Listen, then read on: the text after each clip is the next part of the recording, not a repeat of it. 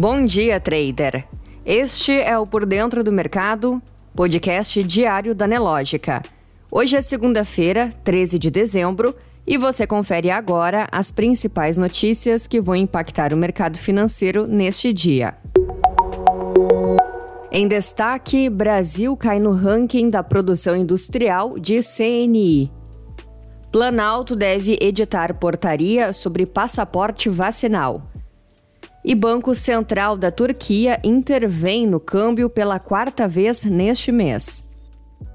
No mercado financeiro, o Ibovespa fechou a última sexta-feira em alta de 1,38%, a 107.758 pontos, em linha com os mercados internacionais. O clima de otimismo surgiu após a divulgação do IPCA, que, apesar de mostrar avanço da inflação, trouxe um aumento menor do que o esperado por economistas. Enquanto isso, o dólar fechou em alta de 0,74%, negociado a R$ 5,61 na venda. A valorização da moeda norte-americana ocorreu depois que um leilão anunciado pelo Banco Central não conseguiu frear a pressão compradora, que surgiu com a possibilidade de aumento antecipado dos juros nos Estados Unidos. Na semana, a moeda acumulou perdas de 0,70%. No calendário econômico, aqui no Brasil, às 8h30, relatório Focus do Banco Central.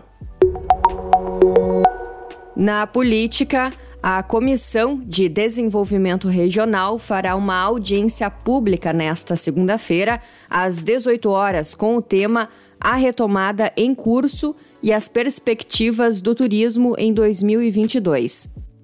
O encontro será a 15ª mesa do ciclo de debates sobre turismo, comandado pelo presidente do colegiado, Fernando Collor, do PROS. Segundo dados da Confederação Nacional do Comércio de Bens, Serviços e Turismo, o setor deve contratar 478,1 mil trabalhadores formais entre novembro de 2021 e fevereiro do ano que vem. Desse total, 81,7 mil cobrirão a demanda da alta temporada, com vagas temporárias. Ainda nesta segunda-feira, o plenário da Câmara dos Deputados vai analisar o requerimento de urgência para a votação do texto substitutivo ao projeto de lei dos jogos de azar, que pretende regulamentar bingos, cassinos, caça-níqueis, jogo do bicho, apostas, dentre outras práticas aqui no país. Esse é o primeiro item previsto para apreciação na sessão deliberativa. O PL dos jogos de azar está parado há 30 anos na Câmara. O requerimento de urgência, por sua vez, aguarda cinco anos para ser apreciado pelo plenário. O relator do PL, Felipe Carreiras, do PSB, avalia que a legalização dos jogos de azar no país deve levar à arrecadação de mais de 65 bilhões de reais por ano, além de contribuir com a geração de aproximadamente 650 mil empregos diretos. Na economia, o Brasil caiu uma posição no ranking da indústria global desde o início da pandemia, que atingiu a produção no mundo inteiro, mas não na mesma intensidade. Entre os países que tiveram retração acima da média na atividade do setor, o país foi superado pela Rússia, ao cair da 13ª posição para a 14ª colocação na lista dos maiores produtores industriais. A queda do Brasil acontece enquanto a China abriu distância como o maior país produtor industrial do mundo, sendo responsável por 31,3% da produção global. O dado faz parte de um levantamento feito pela Confederação Nacional da Indústria, a CNI, com base em estatísticas relativas ao ano passado, da Organização das Nações Unidas para o Desenvolvimento Industrial.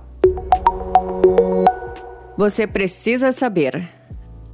O governo realizou ontem uma reunião com técnicos dos Ministérios da Saúde, Infraestrutura, Relações Internacionais, Advocacia Geral da União, Ministério da Justiça, Casa Civil e a Anvisa.